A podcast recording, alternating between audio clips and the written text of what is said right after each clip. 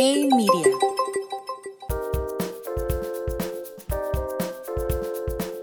Hola, soy Jorge Benítez y esto es Finanzas sin filtro daily por Hey Media. El número de contagios totales en China comienza a ceder, pero las restricciones del gobierno continúan en aumento. A pesar de registrar una desaceleración en los contagios, el gobierno ha endurecido las restricciones de movilidad y pruebas de COVID en Shanghái y Beijing.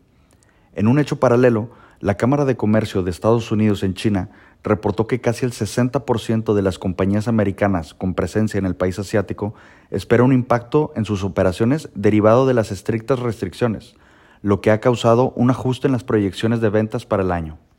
Por otro lado, analistas del mayor gestor de activos del mundo, BlackRock, redujeron su recomendación de inversión en China al descontar un deterioro económico causado por el freno que ha impuesto el gobierno a la industria. Nota global. El gobierno ruso ha evitado entrar en impago, pero los riesgos siguen activos.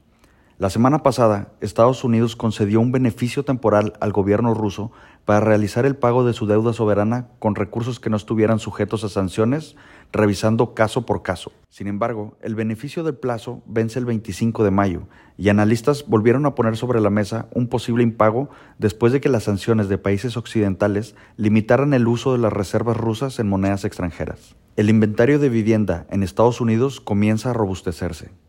En abril, la oferta de casas en el país mostró una caída de 12% comparado con el año pasado.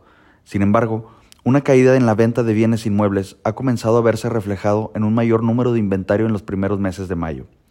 La caída en la dinámica de ventas se ha visto explicado por un encarecimiento de la vivienda causado por mayores costos de materias primas, así como un incremento en el costo de endeudamiento, pues el aumento de las tasas de la Reserva Federal ha tomado factura en el volumen de refinanciamientos y solicitudes de nuevos créditos hipotecarios. Nota México. La Bolsa Mexicana de Valores publicó sus cifras operativas de abril. El volumen promedio operado diariamente incrementó 5% anualmente, donde el mercado doméstico registró el mayor dinamismo que también fue impulsado por un mayor volumen de activos en administración. Por otro lado, el listado de instrumentos de deuda comienza a retomar impulso, pues acumula un avance de poco más de 15% en el año, principalmente beneficiado por mayores colocaciones de obligaciones de largo plazo. Por último, Viva registró un incremento de su participación en el mercado bursátil, al pasar de 8.9% apenas hace un mes a 9.4%. El titular de la Unidad de Planeación Económica de la Secretaría de Hacienda y Crédito Público, Rodrigo Mariscal, dio un voto de confianza al plan del gobierno para contener la inflación.